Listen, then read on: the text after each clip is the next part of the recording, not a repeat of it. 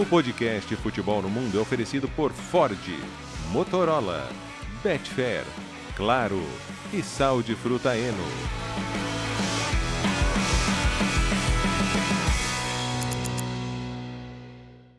Alô Brasil, olá para você que é fã de esportes, podcast Futebol no Mundo 281 está no ar.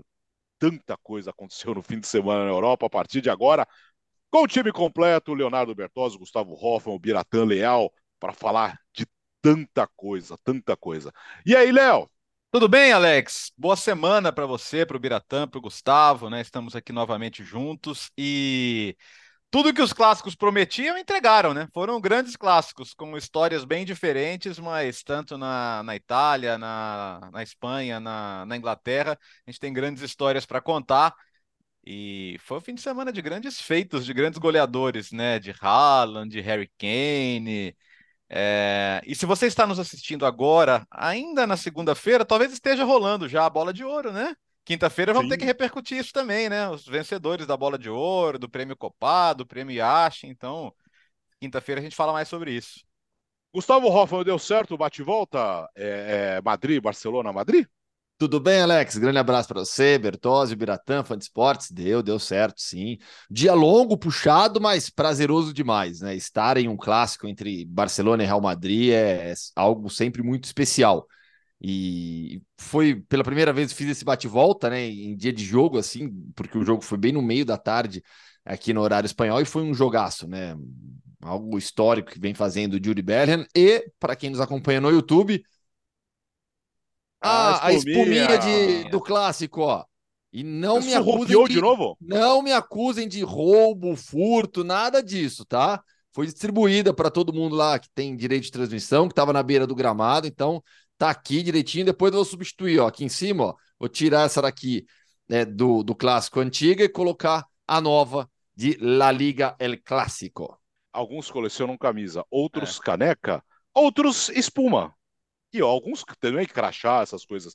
O, o Biratan Leal, por exemplo, é, ele coleciona fotos da, do como que é, do, do, do, roteiro gastronômico da semana, né, Bira? Cara, como é que o Biratan tá vivo ainda? Desculpa, é só isso que eu queria saber.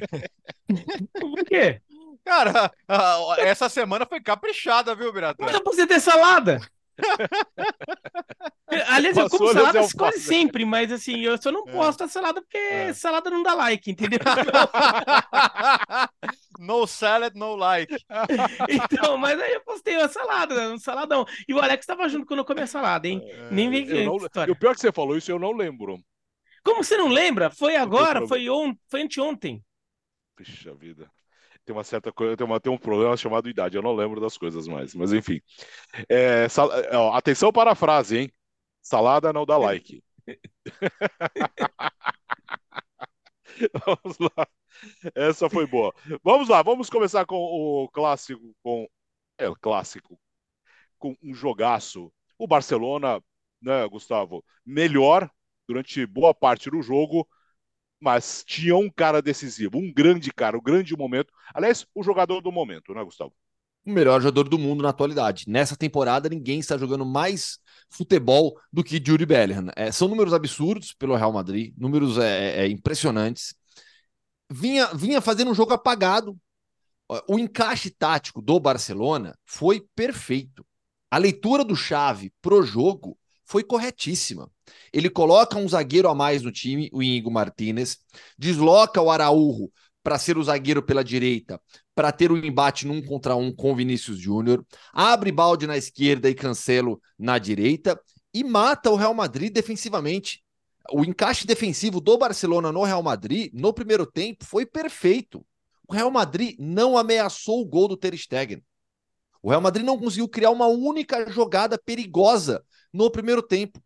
O Barcelona faz o gol rapidamente com o Gundogan aos seis minutos. Aliás, o Gundogan jogou demais. Gavi fez um primeiro tempo de um nível altíssimo também.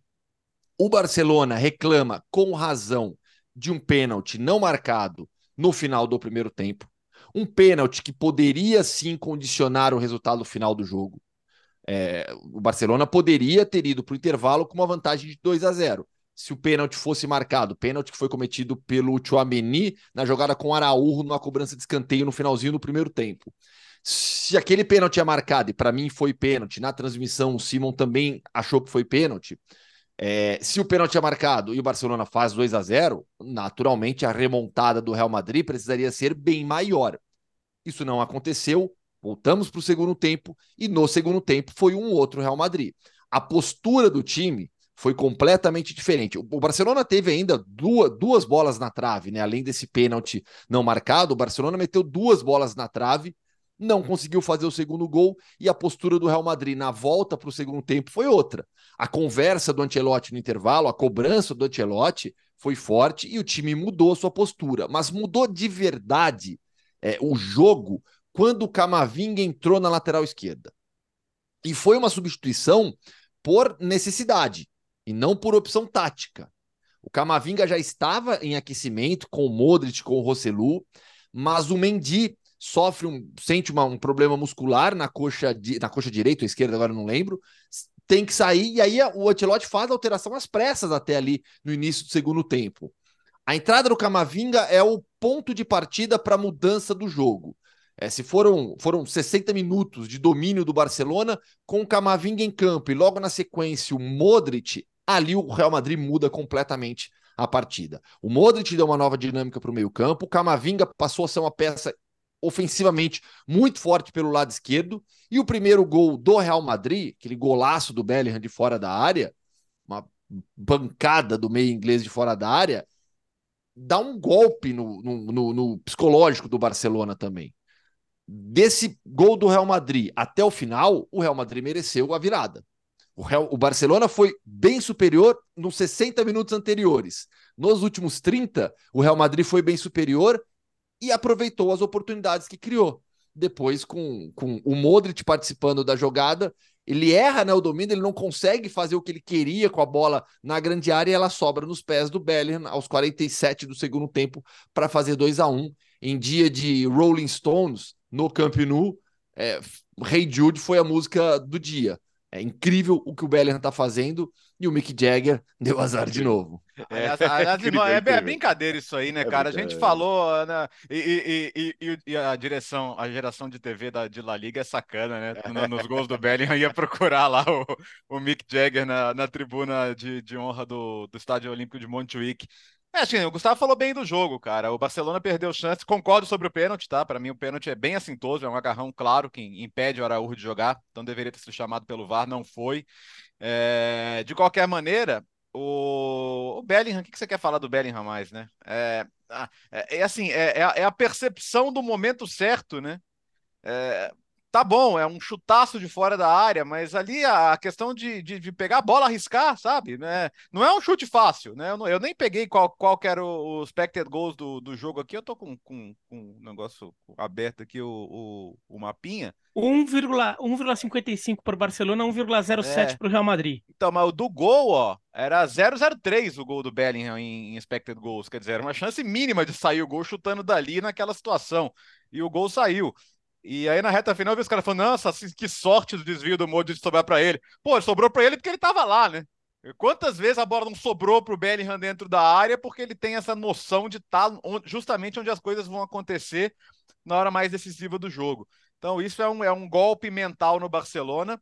O que me chamou muito a atenção no pós-jogo foi a entrevista do Gundogan em que ele fala eu fiquei muito decepcionado de não ver o, o time não falou com essas com essas palavras, nem eu vou falar a palavra, né? Mas pé da vida, sabe? Sentindo mesmo a derrota. Cara, um clássico em casa, que você joga melhor a maior parte do tempo e perde com gol no final, é para você estar tá malzão, sabe? É para você estar tá chutando as coisas no vestiário, né, inconformado e e o Gundogan, cara, que é, foi capitão do Manchester City, tá, trabalhou muito tempo com o Pep Guardiola. Se ele acabou de chegar e tá identificando no vestiário que o Barcelona ah, pô, é do jogo, né? Jogamos bem, acontece. Não, pô, você, você tomou uma virada do Real Madrid. E, e ele deu uma chacoalhada ali, falou: peraí, que a gente fica conformado com essas coisas, daqui a pouco o Real Madrid vai embora, o Girona vai embora também. E o Atlético de Madrid já passou o Barcelona com um jogo a menos. Então esse jogo faz diferença no campeonato. Então, por mais que o Barcelona tenha jogado parte do jogo bem, o jogo tem que ser ganho, né? E o Barcelona não, não soube ganhar o jogo. Aí não adianta ficar dando desculpa também, sabe? Mesmo com, com, com a questão da arbitragem, tava ganhando o jogo. Tava ganhando o jogo, né? E vacilou. Concordo com o Gustavo também sobre o Camavinga, né? É, o, o Camavinga, se ele pedisse para virar titular na lateral esquerda, ele viraria. É porque ele não quer, né? Porque ele seria. Ele é mais jogador que o Mendy, inclusive como lateral esquerdo. Né? E, e o Bertozzi, agora com a lesão do Chouameni, precisa do Camavinga no meio campo. O Chouameni Ah, vai ficar praticamente dois meses fora, né? Então essa opção na lateral esquerda deixa, porque agora o Ancelotti mesmo tinha dito na sexta-feira, né, que ele vê o Camavinga como primeiro homem de meio campo, né? Então agora sem o Chouameni, ele obrigatoriamente vai ter que usar o Camavinga no meio, né? Fala, Biro. É, sobre até pegando o, o gancho que o Bertozzi deixou do, do final primeiro, da, da falta de pistolagem do, do Barcelona, acho que esse daí é, é uma reação muito para terça-feira. Ou como o jogo foi no sábado, talvez para segunda-feira, mas assim, na hora do jogo e no dia seguinte, o, o- a derrota tem que estar mais forte ainda na sua cabeça. Depois já é aquela hora de a poeira baixou, você começa a querer analisar o jogo friamente e tentar tirar o que tem de positivo e negativo. Porque eu até acho que o saldo final para o Barcelona em relação à atuação tem muito ponto positivo. Acho que o Barcelona, mais uma vez, o Xavi conseguiu, é, é, conseguiu encaixotar o Real Madrid. Né? O, o Xavi tem uma derrota por 4 a 0 para o Real Madrid em, em semifinal de Copa do Rei, em casa. Mas fora esse resultado, o Xavi tem tido um bom histórico de conseguir fazer leitura tática contra o Real Madrid Uhum. né? O, o, o Xavi eh, teve até uma goleada por 4 a 0 do Barcelona no Santiago Bernabéu, mas muitas vezes o Xavi conseguiu montar o seu time para eh, encaixotar o time do Ancelotti e fazer um jogo duro. Às vezes ganhou, ou no caso de anteontem perdeu, mas perdeu jogando melhor durante boa parte do jogo. Então, assim, até do ponto de vista eh, da análise, tem coisa positiva para tirar. Quer dizer, o Barcelona soube fazer uma leitura. E, e se o Bellingham não acerta aquele chute, se, eh, se o Mendy não se machuca e, e a entrada do Camavinga, que acabou sendo mais por necessidade, mas se tornou também uma, um- uma substituição que acabou sendo muito útil, muito proveitosa para o Real Madrid, ela não acontecesse ou acontecesse mais tarde, talvez o, o Barcelona ganhasse. É, ou pelo menos empatasse, vai. É aquela coisa da sorte. A, a sorte, o futebol tem. É, como é um fute- o esporte com muita, muito lance ocasional, né? Muito lance que. O jogador não tem com- completo domínio das ações dele quando é com o pé, né? Com a mão você tem muito mais domínio das suas ações. Por isso que no futebol você é muito menos gol que no handball. Uhum. Porque você não tem total domínio das suas ações. Então você erra muito mais passe, você erra muito mais finalização, porque é muito mais difícil. Então o futebol tem muito lance ocasional. Tem muito lance que a bola dá uma espirrada e daí é questão de sobrar para a pessoa certa ou não. E tem bola sobrando o jogo inteiro, na verdade. Né? É, isso aqui a maior parte do, do, do, do dos momentos passa despercebido. Não foi só o gol do Bellingham, o segundo gol do Bellingham que, que tem isso. O primeiro também. O primeiro, o, o, o Gavi, que ficou marcando o Bellingham, que ficava, é, estava até aquele momento marcando muito bem o Bellingham é, no lance, ele sai da marcação do Bellingham para interceptar o cruzamento. Talvez preocupado com o Rossellu, que já tinha entrado no lugar do Rodrigo. Tinha entrado no lugar do Rodrigo minutos antes. O Gavi sai da marcação do Bellingham para interceptar o cruzamento e ele intercepta. E, e no que ele sai, ele dá dois passos para frente para interceptar o cruzamento e o Bellingham dá um para trás. Por quê? Porque ele viu que o marcador dele saiu, então ele vai, ele dá uma afastada ainda mais do marcador dele. A bola cai justamente no pé dele, né? O Gavi tira a bola. O Gavi podia tirar a bola para tudo quanto é lado. E eu não tô culpando o Gavi. Ele tira a bola simplesmente, né? Mas a bola vai cair no pé do Bellingham. E daí o Bellingham acha aquele chute. E eu até achei que o Ter Stegen podia ter ido um tiquinho melhor na bola por um goleiro do nível dele, tá? Uma discussão É. interminável na hora, né? Na redação. É, é, é. Podia ter ido um tiquinho melhor na- nessa bola, mas não vou tirar o mérito do Bellingham aqui, um, um, go- um golaço, um chute espetacular eh, de um jogador que tá iluminado e, e empata o jogo. Eu, eu, até discordo um tiquinho do Gustavo quando ele fala que o Real Madrid dominou a última meia hora. Acho que mais o Real Madrid teve uma, superior, uma ligeira superioridade. Acho que não foi um domínio, assim, não foi uma coisa massacrante. Mas de fato, acho que o Barcelona sentiu o gol. O, o gol do Bellingham, o Barcelona sente. O Barcelona perde um pouco aquela coragem. O Barcelona parece começar a especular muito com, com uma possibilidade de empate. Fala, Pô, tá bom tão bem, vai passar, tomamos um gol, vamos ver se a gente consegue é, ainda manter. E daí, no final das contas, é punido com aquele gol no finalzinho. Mas foi um clássico bem legal, até do ponto de vista tático. Assim, teve muito conteúdo no jogo. Tem muita coisa para ficar discutindo, vendo, analisando, rabiscando no papel enquanto você tá vendo o jogo, porque teve muita coisa acontecendo. E, e o Real Madrid, de novo, teve aquelas vitórias de Real Madrid, né? Né? É, é, impressionante o Real Madrid, a capacidade que esse time tem de achar, é, achar, parece que é por acaso, mas quando se repete tanto, já começa a não virar tanto acaso assim, né? Mas achar gols no final, quando tá acontecendo toda hora, é que talvez você tenha alguma coisa, você faz alguma coisa direito, não é só sorte também. Mas é impressionante como o Real Madrid tem esses jogos em que ele parece derrubado e de repente o jogo vira de uma hora para outra. E com o Bellingham, né? O Bellingham é o terceiro jogo dele pelo Real Madrid que ele marca o gol da vitória é, nos acréscimos. Teve União Berlim, Retafe e agora o Barcelona. Então, assim, não, realmente não é por acaso.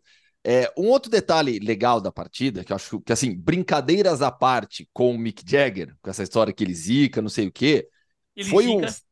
É, foi, não, não, foi isso um... é só um fato científico, é comprovado. Então, mas assim, mas foi, mas foi um, um espetáculo, assim, em termos de marketing, o que o Barcelona fez com, com, com esse dia, usando a marca dos todo, Rolling né? Stones. É. Foi, foi isso, foi muito legal, muito legal de ver lá, tá? O estádio inteirinho adesivado com coisas dos Rolling Stones.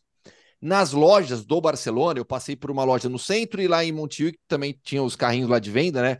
Muito produto do, do, dos Rolling Stones. Então, assim, você não tinha a camisa, né? Que foi aquela seleção exclusiva, um preço absurdo lá para vender, mas Quanto? você tinha 400 caixa... euros? 300 euros? É, 399 euros, né? Dois mil reais. 1.899 camisas, é. É, coisa de louco. Fora as camisas de jogo que também vão, vão, vão ser vendidas depois. Mas assim, e esse dinheiro vai ser, ia para doação, tal, para fundação. Mas assim, cachecóis, camisetas, né? Como eu disse, o estádio todo adesivado com, com, a, com a marca dos Rolling Stones. Teve a língua gigante, né? Um bandeirão na arquibancada também. Então, a forma como o Barcelona é, é, aproveitou. Meu, não é todo dia que você tem uma parceria com uma das maiores bandas de rock da história. Sabe? Conseguir levar o Mick Jagger e o Ronnie Wood para o estádio. Então, to- toda essa parte de marketing esportivo foi muito legal que o Barcelona fez. Muito legal mesmo. Eu fiquei, fiquei impressionado positivamente como você estava em um dia de Rolling Stones no, no, Aquele no clima pré-jogo, né? Foi. Cli- Muito clima de legal. balada. Mas É. foi Hey Jude a música do dia, né? É, pois é. E, e a notícia triste, claro, tivemos também, né? No clássico, Gustavo. É, é mais do mesmo, mas nunca deixaremos de falar. Não, pelo contrário, a gente vai sempre relatar, sempre é, bater, sempre mostrar o que está acontecendo, é, com muito mais força do que a imprensa espanhola faz. Essa é a verdade, de maneira geral. Você vê que a repercussão de mais um caso de racismo contra o Vinícius Júnior na imprensa espanhola foi muito pequena, Uhum. muito pequena. É, Os jornais relataram, as rádios noticiaram, mas parou aí. Não teve mais nada além de uma notícia, né? A gente publicou na hora também, surgiu um, Vitor, um, um vídeo, desculpa, gravado pelo Victor Boni, que é um jornalista brasileiro que trabalha no Marca. Ele, do lado dele, ele conseguiu gravar um torcedor do Barcelona ofendendo o Vinícius com gritos racistas. É, imediatamente, La Liga é, E, e identificou uma esse- banana, né?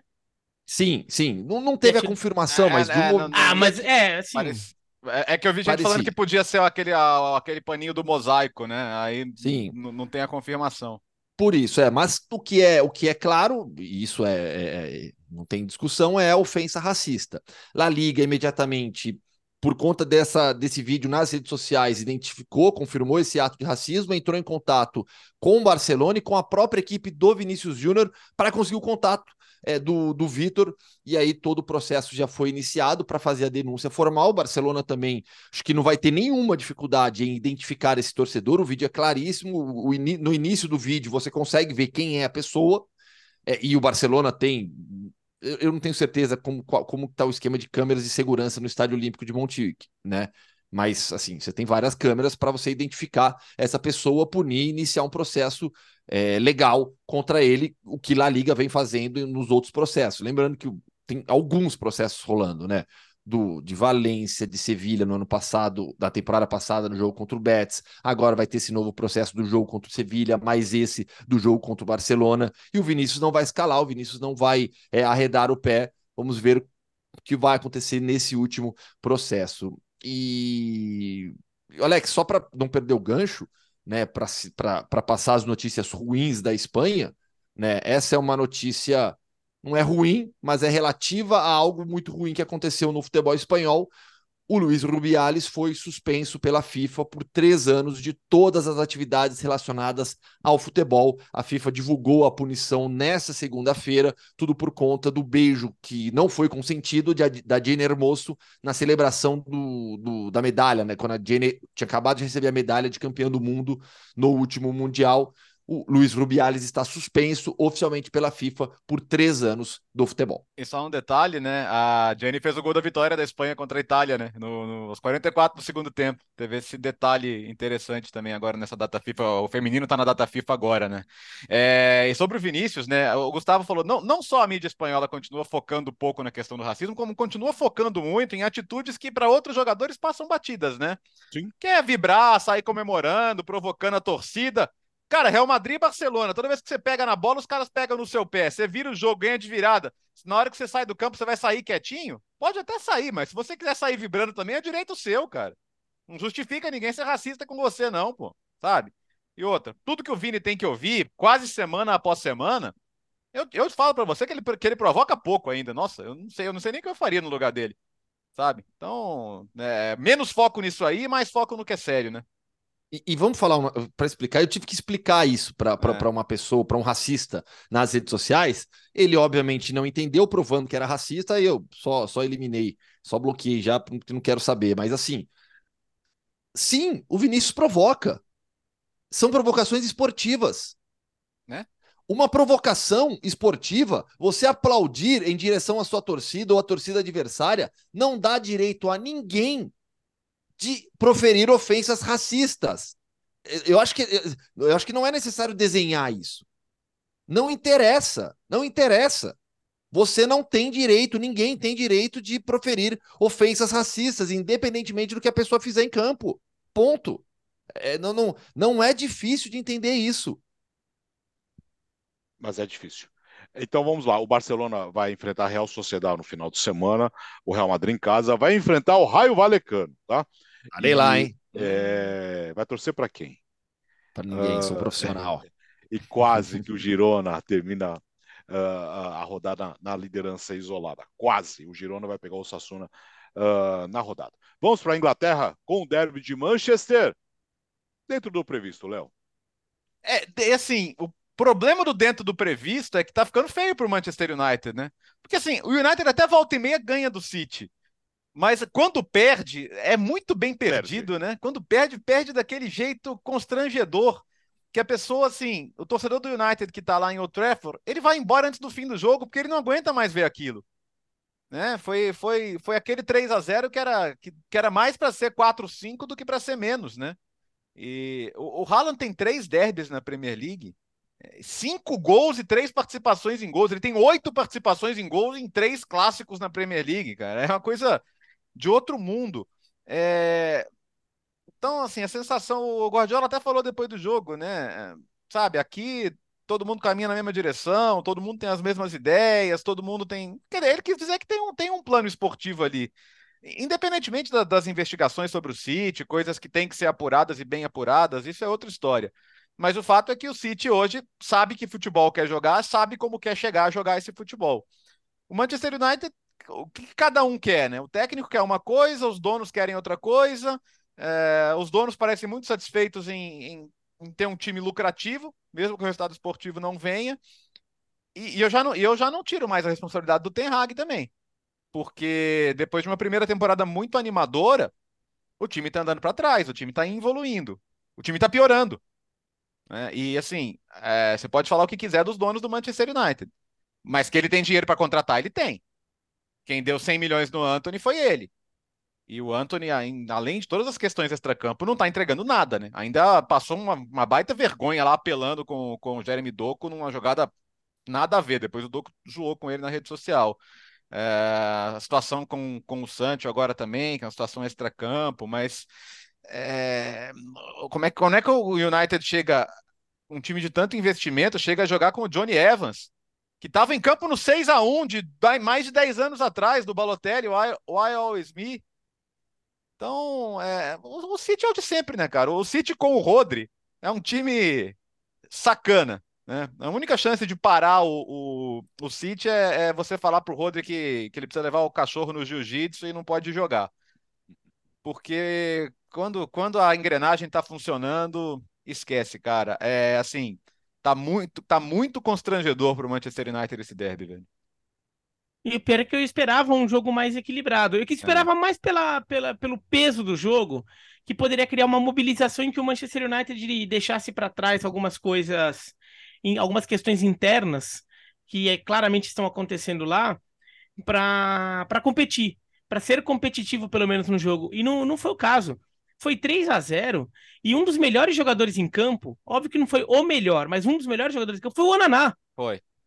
Foi o Ananá. Ele foi muito bem, ele não teve culpa em nenhum dos três gols e ele ainda salvou uns outros três. Não, foi, foi três, baixo. foi três, o expected goals foi quatro. Então, e, é. o expected goals chegar em 4 assim, é porque você tomou muita pancada, né? É, exato. É, é, é raro, o expected goals sempre vai de muito pouquinho em pouquinho ali, né? Uhum. Então, e o, e o Ananá pegou demais, assim, é, é, salvou o Manchester United em vários momentos. O time ficou olhando o Manchester City jogar, é, é, é bizarro como esse time estava até desmobilizado por um jogo desse tamanho.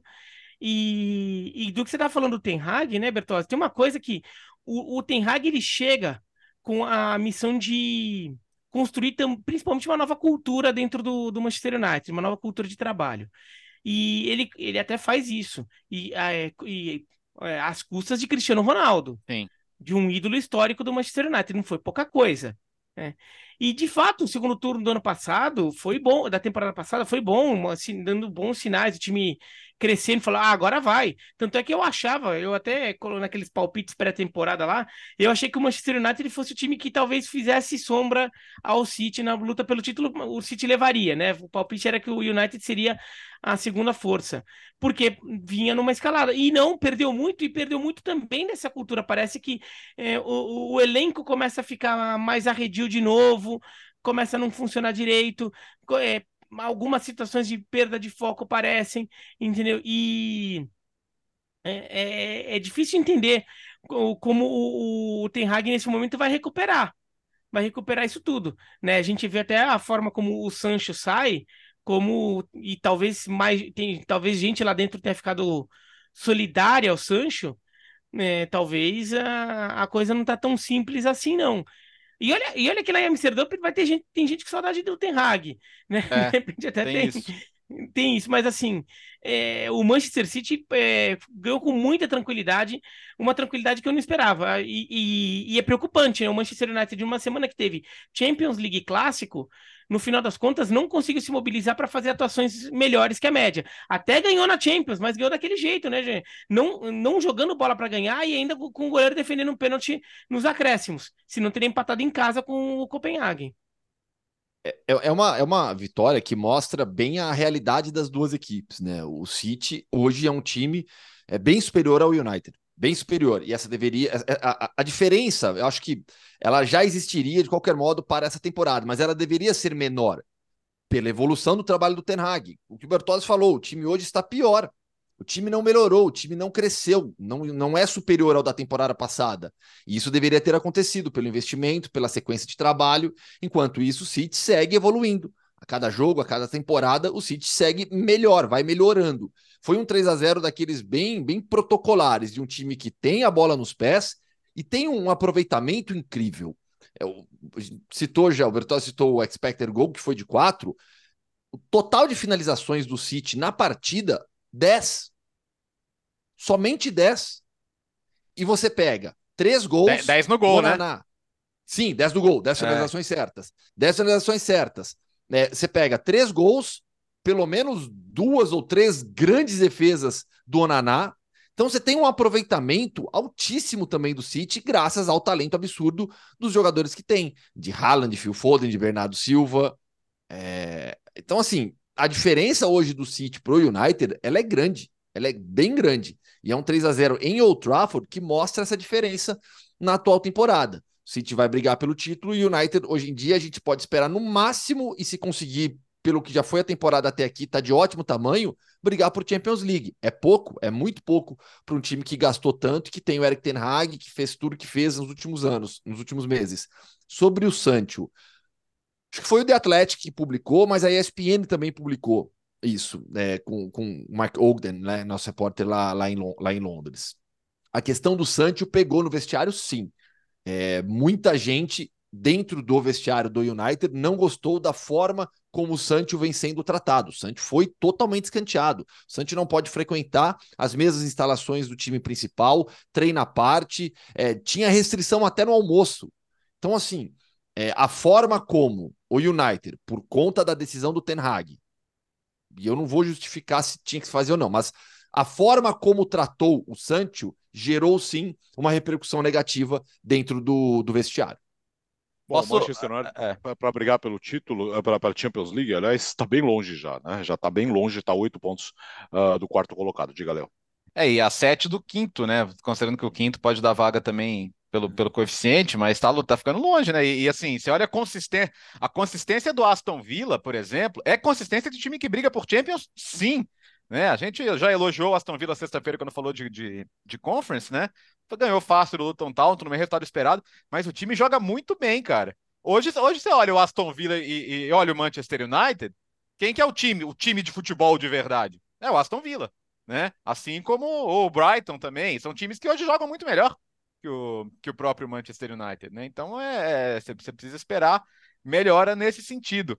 Só destacar, Alex, a, a vitória do Liverpool sobre o Forest, né, pela questão do Luiz Dias, né, que está passando por uma barra complicada. Ele teve os pais sequestrados na Colômbia, a mãe foi libertada rapidamente, mas o pai segue ali sendo buscado pelas, pelas forças e, e, o Diogo Jota mostrou a camisa dele ali na comemoração. O Klopp falou que foi, foi uma noite pré-jogo muito difícil para todos. Imagino que tenha sido mesmo, né? Então o Liverpool teve essa, essa sensibilidade ali de homenagear o Luiz Dias e, e vai se colocando o Liverpool, né? Como sim. O, o time que junto com o Arsenal, com o Tottenham e, e com ele mesmo, o Liverpool, né, podem acompanhar o passo do City. Vamos saber até quando. Posso só fazer também um, um, uma. Porque eu esqueci de citar isso, eu tinha separado aqui no, no caderninho que eu, que eu fiz anotações e esqueci de citar no, no comentário sobre a vitória do City. O terceiro gol. O terceiro gol, para mim, ele é o, o, exemplo do domínio do City no jogo. Foi um gol com 2 minutos e 35 segundos de posse de bola. Co colocando a defesa do Naná, né? Que, que tem o chute, aí a bola sobra para o Haaland e ele dá assistência para o Phil Foden fazer o gol do minuto 76 e 31 segundos, quando tem a cobrança de lateral, até 79,6, que é quando sai o gol do Phil Foden, 2 minutos e 35 segundos de posse de bola, ou 2 minutos e 32 segundos de posse de bola, se pegar até a finalização, a defesa do Nadá, bola cai nos pés do Haaland, assistência para o Phil Foden fazer. Acho que é um gol que mostra muito esse domínio e a diferença das duas equipes. E foi dois minutos e meio de posse de bola sem pressão. O United não conseguiu nem pressionar nessa, nessa jogada de dois minutos e meio do City. Uh, os, bom, os quatro primeiros venceram. O Tottenham abriu, abriu a rodada vencendo o Palace, a Arsenal venceu o Sheffield United, o City passou pelo United, o Liverpool uh, venceu o Nottingham Forest. O Chelsea foi é, em casa, né? Perdeu para o Brentford. Foi constrangedor o jogo, né, Bira? Não sei se você chegou a ver, mas foi constrangedor.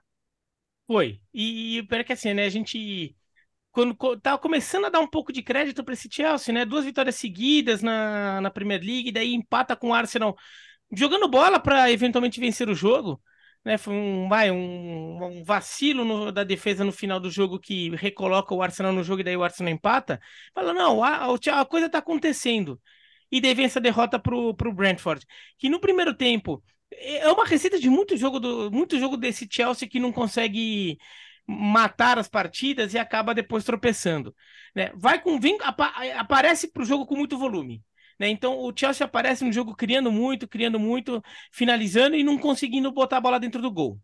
E depois, quando a coisa vai arrefecendo, o adversário começa a crescer. Daí no que o adversário aparece para o jogo, o Chelsea é, acaba num, acaba fraquejando, né? É, é, o o, o Brentford, no, no, primeiro tempo, não fez tanta coisa, mas no segundo abre o marcador logo no começo do, do segundo tempo, né? Com 10, 12 minutos. E depois o Chelsea vira um, um, uma, uma, uma confusão total, assim. Um time que só estava querendo desesperadamente empatar o jogo, não sabia como. É, o, o, o, Nicholas Jackson voltou a ser o, o, o, homem de referência lá na frente, né? No, tinha sido o Cole Palmer contra o Arsenal. Foi o Jackson que eh, até tinha tido alguns jogos melhores, fez um golaço contra o Burnley, talvez tivesse saído, mas de novo voltou a não funcionar, ficou perdido ali. O Chelsea não criava perigo, e daí no finalzinho, até o, o, o Sanches vai lá na área desesperado para tentar o gol, e daí acaba tomando um gol no contra-ataque, né? No contra-ataque de um escanteio que o goleiro foi para a área. E daí o Mbeumo fez 2 a 0 Mas assim, esse Chelsea continua sendo esse time que não funciona.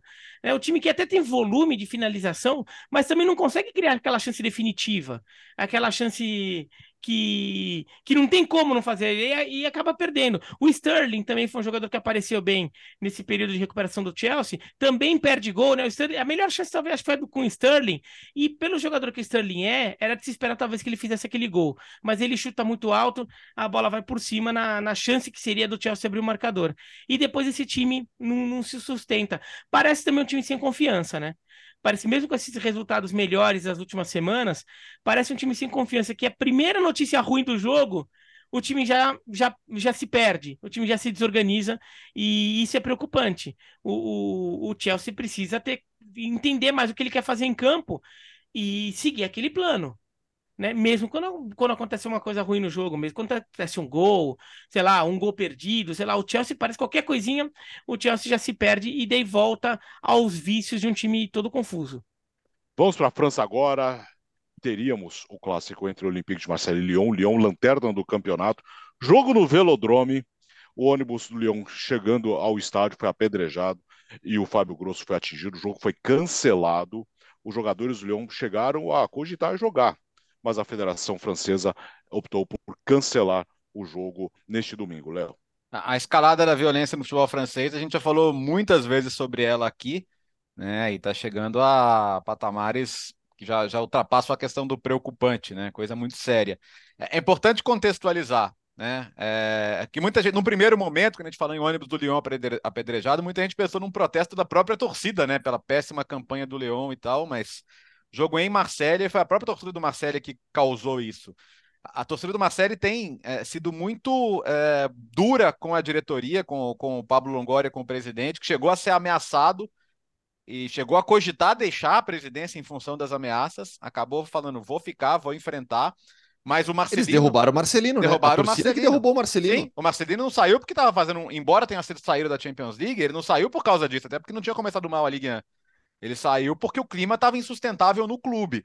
Então me parece muito claro ali que existe um grupo deliberadamente tentando tumultuar as coisas no Marcélia para causar mais problemas ao clube, né? São pessoas que não que dizem que sim, mas que claramente não têm os interesses do clube em primeiro lugar. Tem outros interesses aí que a gente tem que saber quais são. É...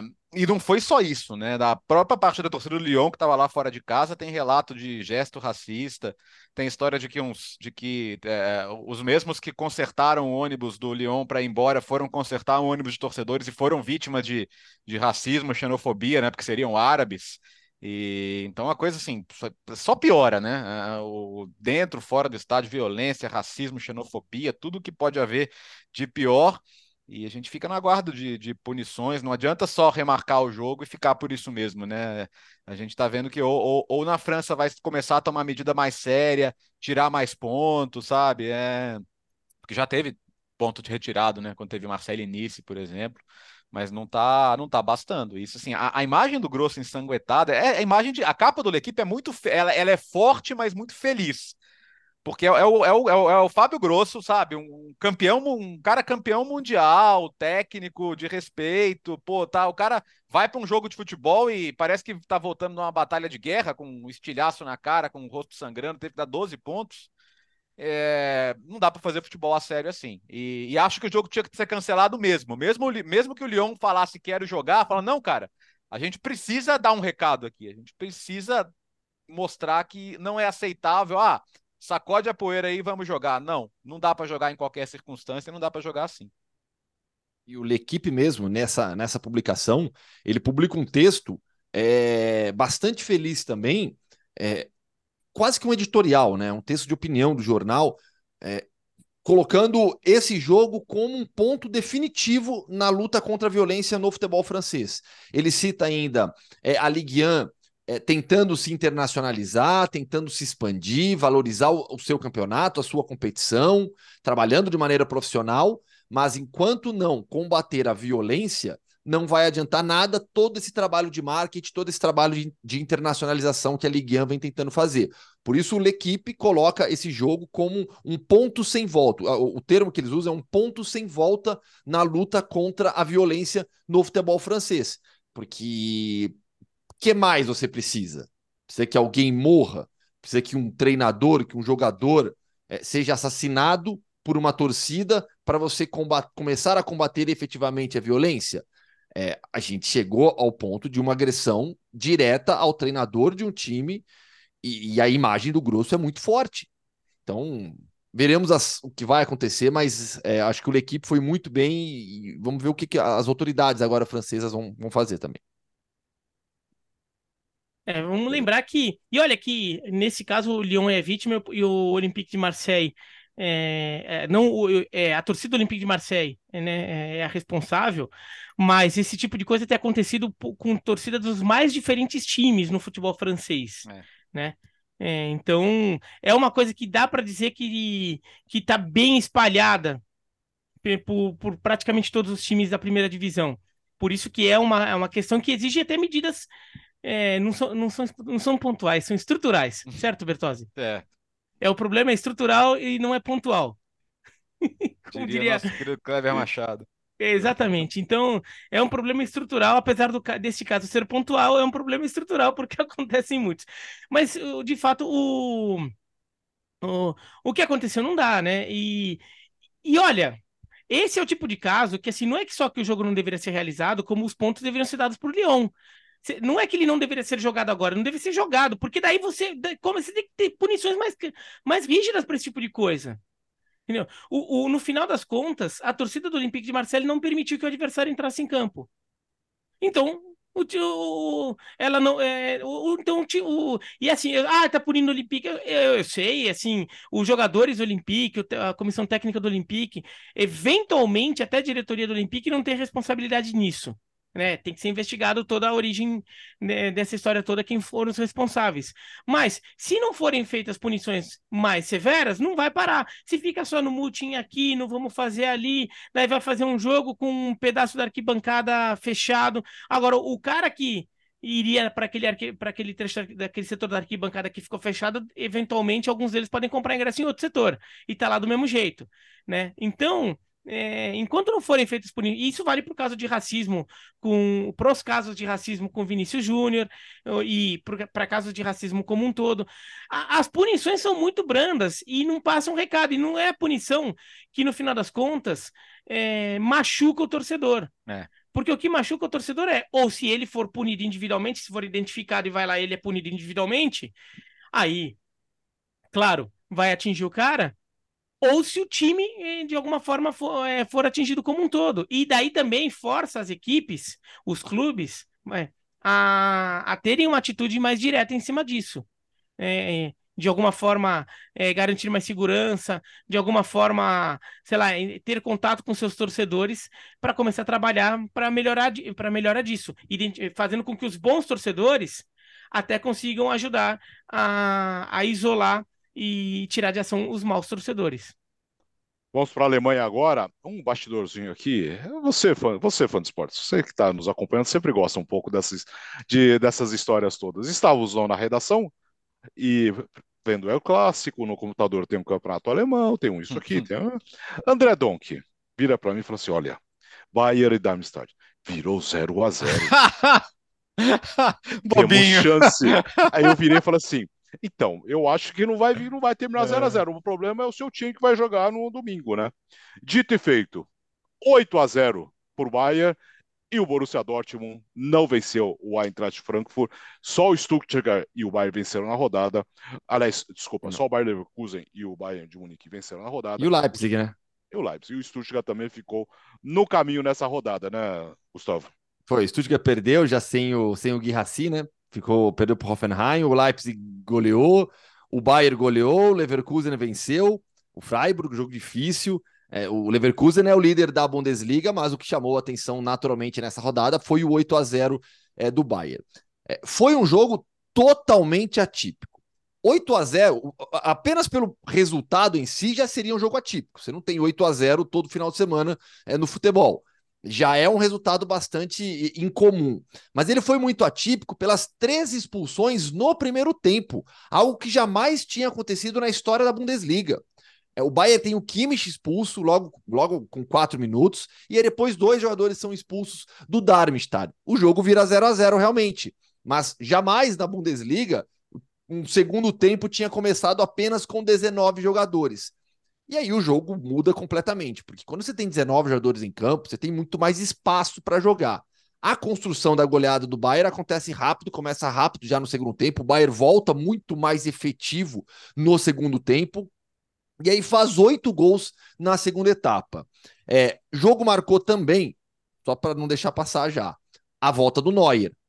350 dias depois do último jogo dele pela Bundesliga, Manuel Neuer voltou a jogar pelo Bayern, não teve nenhum trabalho na partida, é, se recuperou totalmente da fratura na perna, volta a ser titular do Bayern, recuperando o seu melhor nível de jogo, vai ser fundamental, porque o Bayern é um time que tem goleiro reserva que não está na mesma altura para você jogar a Bundesliga e no Urreich. Então, o retorno do Neuer é fundamental para o Bayern enfrentar os desafios maiores, porque eu vou repetir aqui o que eu disse, que eu tenho dito nas últimas semanas. O Bayern, nos jogos mais importantes, tem falhado, sob o comando do Thomas Tuchel, não apenas essa temporada. No próximo final de semana tem o grande clássico contra o Borussia Dortmund. No meio de semana tem jogo pela, pela Copa da Alemanha. O Bayern pega o Saarbrücken e o Dortmund pega, acho que o Hoffenheim. O sorteio colocou quase certeza, é o, é o Hoffenheim na primeira rodada diante do, do Dortmund. E aí no próximo final de semana, dia 4, tem o clássico Borussia Dortmund e Bayern, jogo que acontece na casa do Dortmund. Nesse 8 a 0 a gente tem que destacar o, o, o Harry Kane, chegou com um hat-trick, mais um hat-trick com a camisa do Bayern. Ele tem 12 gols e 5 assistências até aqui na Bundesliga. Ele ainda não é o artilheiro da competição, porque o Guirassi segue ali à frente com 14, mas vai passar em breve, porque o Guirassi vai perder pelo menos mais duas ou três semanas. Nunca na história da Bundesliga um jogador tinha marcado 12 gols nos seus nove jogos iniciais na competição no campeonato alemão. Então, o Guirassi tem o recorde de gols nos primeiros jogos de uma temporada, mas nos primeiros jogos desse jogador em to toda a sua vida na Bundesliga, ninguém tinha marcado mais gols do que o Harry Kane, tem 12 até aqui. Sané, Leroy Sané, tá jogando muito bem, chegou a oito gols, melhor marca da carreira dele já na Bundesliga. Konrad Leimer. Olha, o, o, o, o Thomas Tuchel com todos os jogadores à disposição, pensando o que ele tem de melhor no time hoje, eu acho que ele não tira o Leimer da equipe. Eu acho que ele não tira o Conrad Leimer do, do time. E aí, ou sobra para o Goretzka, que foi desfalque ontem, ou sobra para o Kimmich virar lateral direito. Algo que a Alemanha vem precisando de novo. O Masraui está bem na lateral direita, mas eu sinto que o Tuchel não tem total confiança nele. Então, para mim, o Leimer não sai do time titular hoje do Bayern e aí pode gerar essa, essa, essa, essa alteração ou não na posição do Kimmich. Fato é, 8 a 0 beleza, já fez outras goleadas na temporada. Eu ainda tenho minhas dúvidas sobre o Bayern, sobre o comando do Tuchel, por conta dos jogos mais importantes. Harry Kane admitiu, né, que tentou ali porque estava 4 a 0 já, né? Viu o goleiro é meio fora, campo, o, gol, né? do meio de campo, né? E baita golaço também, de qualquer maneira. É, agora, não só os 12 gols, mas 7 assistências, né? São. É, não, 5 assistências. É, 17 São 5, é 17. É. 17 participações em gols em 9 jogos de Bundesliga. Médio quase duas participações em gol por jogo. O, o, o Guirassi não podia machucar, a verdade é essa, né? Acho que agora o Harry Kane vai pegar o embalo e vai ficar difícil para o atacante do, do Stuttgart. Mas tô contigo. É, ainda não sei se vai. Ainda, ainda, ainda quero ficar otimista com o Bayern Leverkusen, porque tá bonito de ver. Mais uma vez, mais uma atuação muito, muito forte, muito convincente do time do, do Xabi Alonso. Não deu a 2 a 1 pode parecer até que foi um jogo um pouquinho mais apertado, né?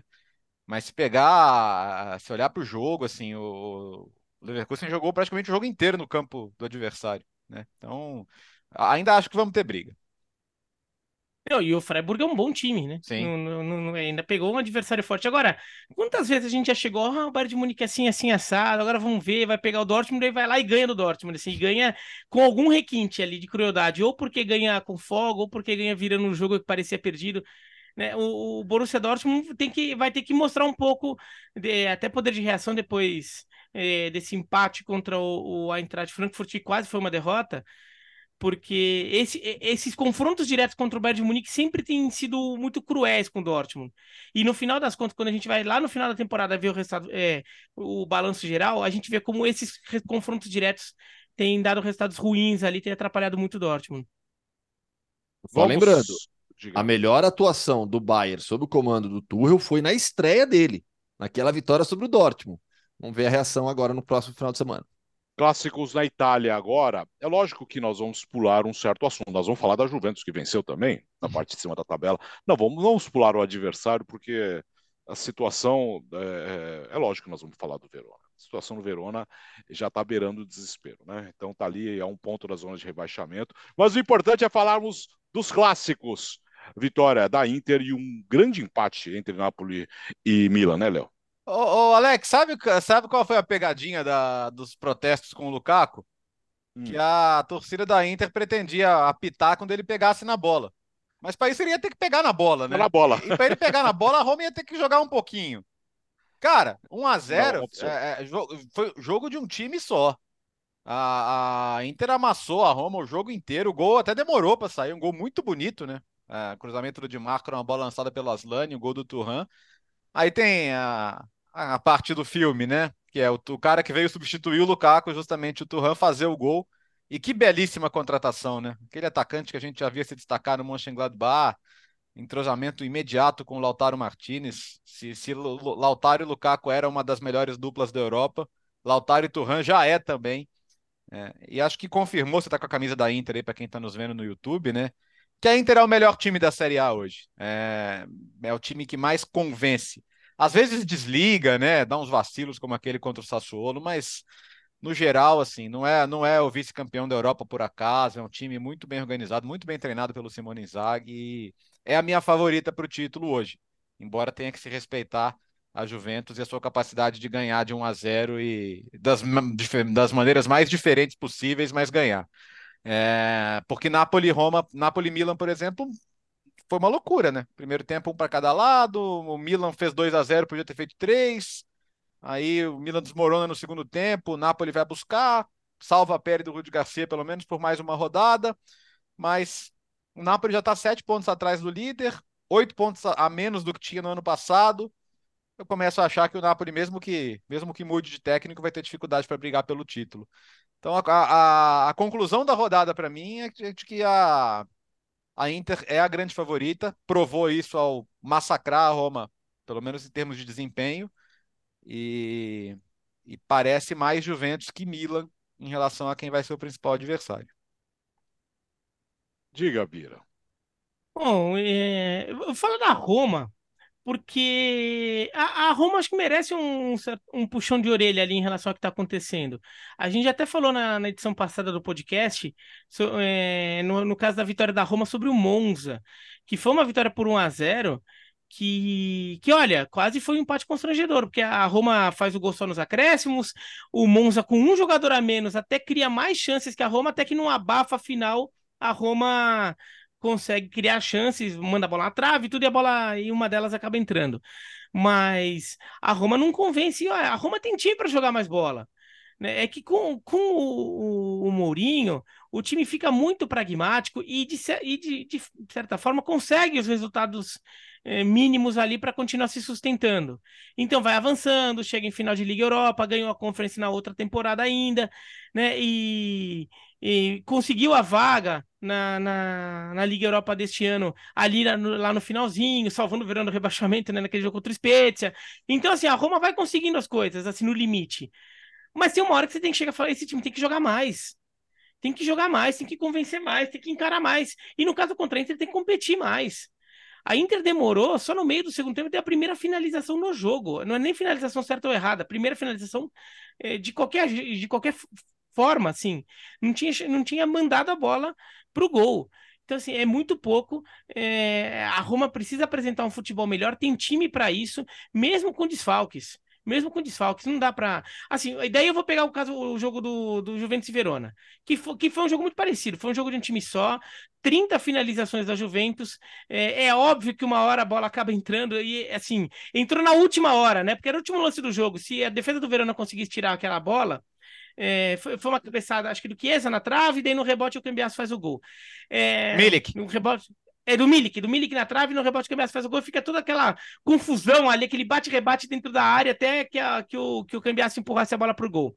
Se a defesa do Verona tivesse conseguido tirar, o jogo acabava ali, né? Já tinha estourado. O tempo de acréscimo estourou com a bola chegando na área. Então, o, o Verona quase, quase resiste, mas você fica todo atrás, muita bola na sua área, a chance de uma bola, nem que seja nesse bate-rebate entrar, é, é grande. Mesmo assim, o Verona criou, é, criou uma ou outra chance que a Roma não. A Roma até teve uma chance boa, né, numa cabeçada é, no segundo tempo, ainda quando estava 0 a 0 Boa defesa do goleiro da Inter, mas é, o, o, Verona até tentou mais que a Roma. E não tem comparação no desnível entre Juventus e Verona e entre Roma e Inter. Então a Roma tem que apresentar mais futebol, tem que. É, não pode ficar só se contentando pelo fato de que tá brigando por vaga na Liga Europa, tá brigando por vaga na Conference, né? Tá com uma campanha na Liga Europa que talvez até é, o time vá longe, tem condição disso, mas tem que apresentar mais futebol. Um jogo que a Roma é, conseguiu encaixar bem contra o Empoli fez 7 a 0 O time tem muito potencial é, ainda. Mas parece que se contenta muito com fazer o mínimo. Né? Fazer o, o só o que, o que dá é, é muito pouco. Tem que, tem que ter mais cobrança assim na Roma. Não dá para ficar aceitando. E esse jogo contra a Inter, acho que foi um jogo que expôs muito. Essa sequência. O jogo contra o Monza, que ganha no, no sufoco com um a mais, e o jogo contra a Inter. Vamos cair ou não vamos, Vira? Não, acho que não. Porque o, o, o, o Verona é, ganhou os dois primeiros jogos da temporada, não ganhou mais nenhum, né? Foram dois empates e seis derrotas nos outros. Mas alguns. É, atuação ruim mesmo, eu achei contra o Frosinone. As outras, o Verona fez o que dava contra adversários muito mais fortes, ou poderia ter tido uma sorte um pouco melhor. E agora a tabela tende a melhorar, né? É. A tabela também teve uma sequência meio ruim. Teve esse jogo contra o Frosinone aí que o Verona não, não, não deu, mas depois pega o Monza em casa, depois Genoa, Lecce e Udinese. Essa é a sequência do Verona. Que clássico, Verona e Monza. É. Ano passado perdemos uma e empatamos outra com eles, então tá, tá feia a coisa. Mas assim, é, Monza, Genoa, Lecce e, e Udinese... Falta, falta o Siena. Falta é, falta o Siena, para ser o clássico automotivo. Tinha, tinha que ser jogado em São Bernardo do Campo, né? é, depende, é, né? É, pode ser em Betim depende. também. Pode ser. Pode ser o Siena em Betim, é. o, o, o, Monza, o, o, Monza em São Caetano. Aí, sim. O Monza sou, em São é, Caetano. Entre Monza e, e, e Verona, eu sou. É, desculpa, tá? Eu sou Monza. Porque entre Verona e como que era o outro que era parecido? Era Apolo, pode ser? Apolo, é. Apolo. Apolo. Que era igualzinho. É, é, era Apolo, né? Eu, eu, eu, eu, era Apolo. Então, Mas eram iguais os carros. É, mas o Apollo era mais charmoso, tá bom assim? Charmoso que é igual o carro, o carro era Não, igual. A cor da lanterna era diferente. A cor da lanterna traseira era diferente. Por favor, vamos, a, vamos ao Google. Direto para a Holanda agora. Falando em constrangedor, né, que o Vira falou, tivemos PSV e Ajax. E o Ajax continua na lanterna. Sim, o pior time do campeonato holandês, Gustavo cinco pontos em oito partidas, uma única vitória que aconteceu na primeira rodada. É, o Ajax tem dois jogos a menos do que a maior parte das outras equipes, foram disputadas 10 rodadas no Campeonato Holandês. Depois desse final de semana, 5 a 2 do PSV para cima do Ajax. O PSV manteve 100% de aproveitamento, 30 pontos em 10 rodadas, 25 pontos a mais do que o Ajax com dois jogos a mais. Mas assim, independentemente dessas duas partidas a menos que tem o Ajax. É um absurdo, é inacreditável ver o Ajax na lanterna da Eredivisie depois de oito jogos disputados. Uma única vitória. É inacreditável. Eu jamais, jamais imaginei que no campeonato holandês, onde você tem uma diferença grande dos clubes mais fortes para os clubes mais fracos, eu jamais imaginei, depois de oito rodadas, ver o Ajax na lanterna. Eventualmente, uma, duas, três rodadas, ah, pode, pode até acontecer algum, algum, algum desastre ali, um tropeço, você está na parte de baixo, mas lanterna do campeonato, tendo disputado oito jogos, somado cinco pontos, é, é, é, é, o pior momento na história do, do, do Ajax no tempo recente, fácil, não tem nem o que discutir. É um clube que passou que vem passando por muitas mudanças. Recentemente teve escândalo de diretor de futebol envolvido com agente de jogador, o diretor saiu, trocas na diretoria, é, torcida protestando, não deixou o clássico contra o Feyenoord terminar. Quando voltou, quando o clássico foi disputado novamente, tomou 4 a 0 É a segunda goleada que o, que o Ajax sofre para os seus grandes rivais da temporada. Tomou 4 a 0 do Feyenoord em Amsterdã e agora 5 a 2 do PSV. E olha que nesse jogo contra o PSV ameaçou ainda competir. É, é, fez 1 a 0 tomou o um empate, terminou o primeiro tempo vencendo por 2 a 1 mas aí o Peter Boss, no intervalo, ele faz algumas alterações que mudam bem o Ajax. A entrada do Gustil foi fundamental. 15 minutos do segundo tempo, o PSV já vencia por 4 a 2 E aí no final, o Chuck Lozano meteu o terceiro gol dele, 5 a 2 Desde 2005, que um jogador do PSV não anotava um hat-trick contra o Ajax. Tinha sido o Mark Van Bommel, Agora o Chuck Lozano com três gols, hat-trick, 5 a 2 para o PSV. Foi a estreia do Edviges Maduro como treinador interino, já não seguirá no cargo. Ele volta para a comissão técnica, o Ajax que tinha demitido o Maurice Stein. Na segunda-feira. Tá verde pro cargo ainda, ah, não, não, não, tá pronto ainda, não tá maduro. Jogador que, de, de passagem pelo Ajax, né? O Maduro volta para a comissão técnica, o Ajax tinha demitido o Maurice Stein, que foi uma escolha aleatória e bem errada. Demitiu na semana passada e nessa segunda-feira anunciou John Van Schip, que foi jogador do Ajax por 11 anos, chegou a trabalhar no clube nas categorias de base como assistente técnico, foi técnico da Grécia no seu último emprego e desde novembro de 2021, quando saiu do comando da Grécia, não, comand... não tinha comandado nenhuma equipe. E ele assinou um contrato que eu acho bem estranho. Ele assinou até junho de 2025 para ser treinador interino até o final dessa temporada e depois ele assume um cargo técnico no clube. Eu acho que quando acontece esse tipo de contratação, tem tudo para dar errado. Tudo para dar errado. Você contrata o cara para ser, para ter um cargo técnico, mas por enquanto você vai ser técnico interino até o final. Eu acho que tem tudo para dar errado esse tipo de, de, de contratação. Fato é, o Ajax vive uma situação bizarra e inédita. Lanterna da Eredivisie já depois de oito jogos. O Rangnick, né, fez isso é, com o United. Não deu muito certo. Deu muito certo. É. é. O São Paulo também fez isso, né? Com, com o Wagner Mancini. É. É, eu acho que tem tudo para dar errado. Para ficar, ficar. Sabe? os jogadores não, acho que, não chegava. É, acho que os jogadores não confiam, fala, pô, esse cara nem vai ficar aí, sabe? Esse cara daqui a pouco vai ter que voltar lá pro cargo de, pro cargo que ele vai assumir, que a gente não sabe nem qual que é.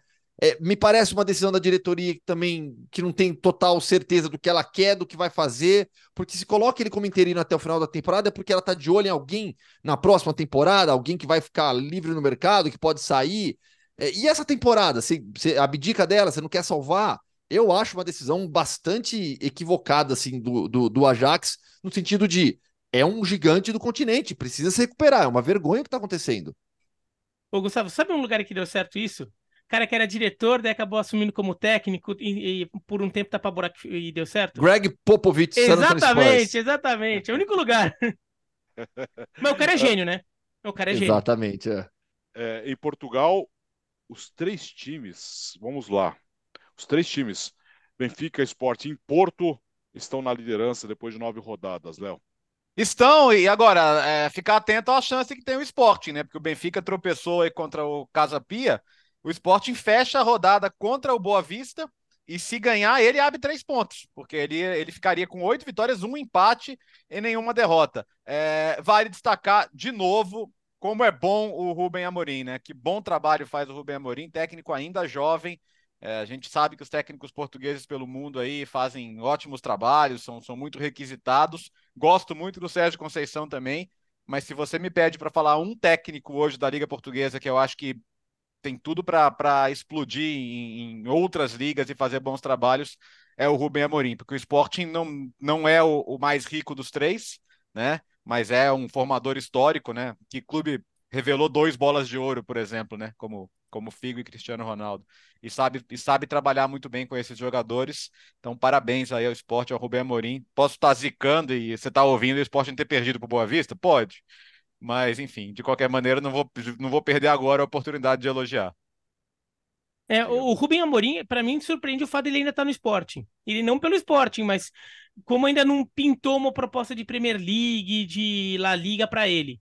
Até pelos resultados que ele já mostrou, e pelas campanhas europeias que ele fez com o Também Sporting. Acho fez boas campanhas, eliminou a Arsenal, eliminou Borussia Dortmund, eliminou Borussia Dortmund fase de grupo da Champions, eliminou a Arsenal de Liga Europa.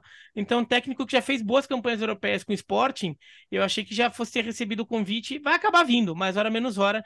Só me surpreende, porque de fato é um técnico que vem mostrando um, trabalho muito sólido no, no, no Sporting, trabalhando com menos recursos que Benfica e Porto. Agora, esse jogo contra o Boa Vista, é claro que o provável é que o Sporting vença ou pelo menos faça ponto para se isolar na liderança. Mas é um jogo traiçoeiro. Boa Vista é, é, o, é, o, time que venceu o Benfica, né? O Benfica não está invicto no campeonato porque perdeu do Boa Vista.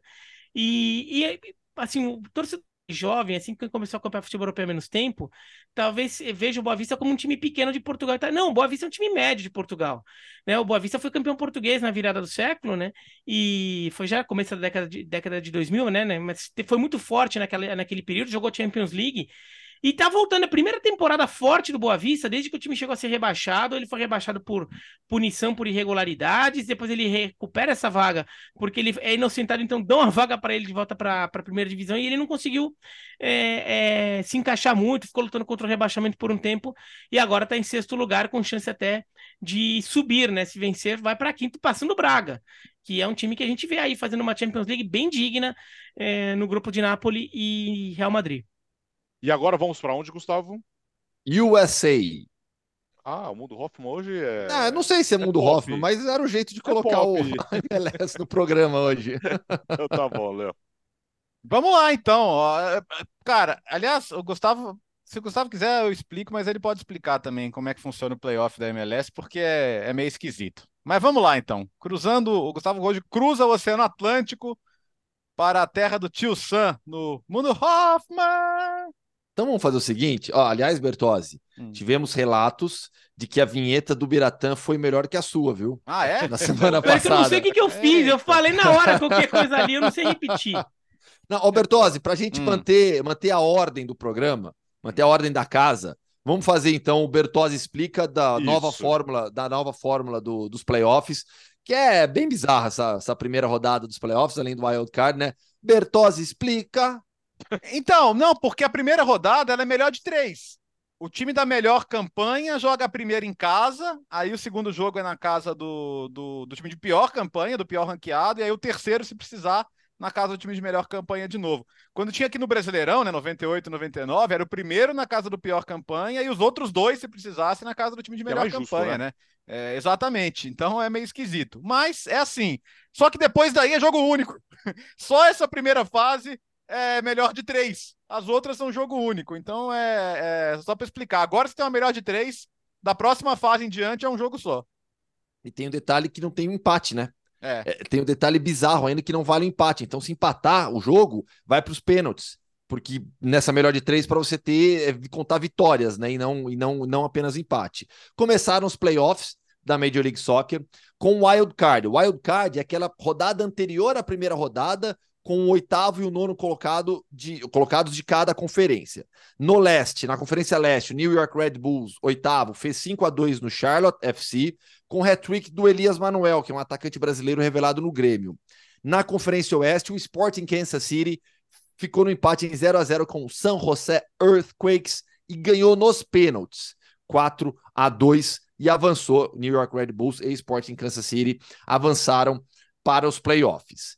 Alguns jogos já aconteceram, outros acontecem nessa segunda e mais alguns na terça-feira dessa primeira rodada. O que, que a gente já teve até aqui? Na Conferência Leste, o Cincinnati, time de melhor campanha, ganhou do New York Red Bulls por 1 a 0. É, o Philadelphia Union fez 1 a 0 no New England Revolution. É, na Conferência Oeste, estou com os resultados abertos aqui. O St. Louis foi, foi surpre... Aliás, peraí. O Philadelphia fez 3 a 1 e o Cincinnati fez 3 a 0 só corrigindo. O Cincinnati fez 3 a 0 no New York Red Bulls e o Philadelphia Union fez 3 a 1 no New England Revolution. Eu tava lendo o, o, o placar geral né, de, de jogos. O, então, Cincinnati abriu 1 a 0 fazendo 3 a 0 no New York Red Bulls, e o Philadelphia Union abriu 1 a 0 no New England Revolution, ganhando o primeiro jogo em casa por 3 a 1 Na Conferência Oeste, a gente teve o LAFC ganhando no Vancouver Whitecaps por 5 a 2 o Houston Dynamo ganhando no Real Salt Lake por 2 a 1 todo mundo confirmando o mando de campo, né? Todos esses times com a melhor campanha, com exceção da grande zebra dessa primeira rodada, o Santo Louis City, do Klaus, atacante brasileiro, que começou voando na temporada da MLS, foi goleado em casa pelo Sporting Kansas City. O Sporting Kansas City conseguiu a vaga no último dia da temporada regular, passou pelo wild card e abriu essa série de playoff agora contra o Santo Luís ganhando por 4 a 1 fora de casa e vai ter a chance agora, na próxima rodada, dia 5 de novembro, de matar a série, de fechar a série, fazer 2 a 0 se ganhar o jogo em casa, playoffs da MLS. Sem Lionel Messi, sem Inter Miami, que tá, vai excursionar na China. E assim terminamos o podcast Futebol no Mundo. Começamos a semana, você começa a semana sempre muito bem informado. Aliás, obrigado mais uma vez pela audiência da live. Faremos mais até o final do ano o programa ao vivo às sextas. Valeu, Léo. Boa semana aí. Até quinta-feira. Vamos falar muito de bola de ouro, então, hein? Vamos lá. Para você que está. Aliás, para você que está nos ouvindo, o Bola de Ouro já aconteceu, claro. Uh, o podcast Futebol Mundo é gravado segunda-feira de manhã. Valeu, Gustavo. Boa semana. Valeu, até quinta-feira. Ah, não, até quinta não. Até semana que, que é? vem, né? Por quê? Até semana que vem. Porque eu tenho uma missão especial para trazer uma ah, entrevista é ainda mais especial ah, mas para já vai agora? Futebol no Mundo. É vou, vou, nessa semana já. Ah, Geode, Geode. Precisamos do Geode. Valeu, Bira. É, deixa eu ver aqui, deixa eu ver se eu anotei aqui. Postar salada não dá like. é. é. Aprendi, é no, no salad, no like. No salad, no like. Essa frase está guardada. Valeu, Bira. Valeu. E falando em MLS, né? Podemos ter, vamos ver, quem, quem eu vi já talvez, já talvez já tenha resposta, né? Mas podemos ser a primeira bola de ouro dada a um jogador que atua fora da Europa. É, é verdade, é verdade, é verdade. Até porque assim, o, o, é, jogadores que jogavam no Brasil, como o Pelé, o Garrincha, já ganharam bolas é, de ouro é, honorárias depois, é, quando jogava por Santos e Botafogo. Mas é, na época em que eles jogavam, não tinha a bola de ouro era só para jogadores europeus, né? Então, quando depois que abriu para o mundo, nenhuma foi para jogador que atua fora na Europa e pode acontecer com o Messi. Mas o Biratã, mas não, vai ser, não é você que jura que o Edmundo tinha que ter vencido a bola de ouro em 90? e não, pera que não. Eu acho que ele deveria ter ficado entre os três primeiros, mas o Ronaldo Fenômeno naquela temporada jogou demais também, né? Não provoca. Valeu, Brasil! Boa semana, aqui estaremos. Estão de brincadeira, cara. Você acha que o Ronaldo tava on? Em que planeta em 1997, velho? Ah, eu, eu, adoro as lendas urbanas. Olha. É. Quinta-feira estaremos de volta. Tchau. Tchau. O podcast Futebol no Mundo é oferecido por Ford, Motorola, Betfair, Claro e Sal de Fruta Eno.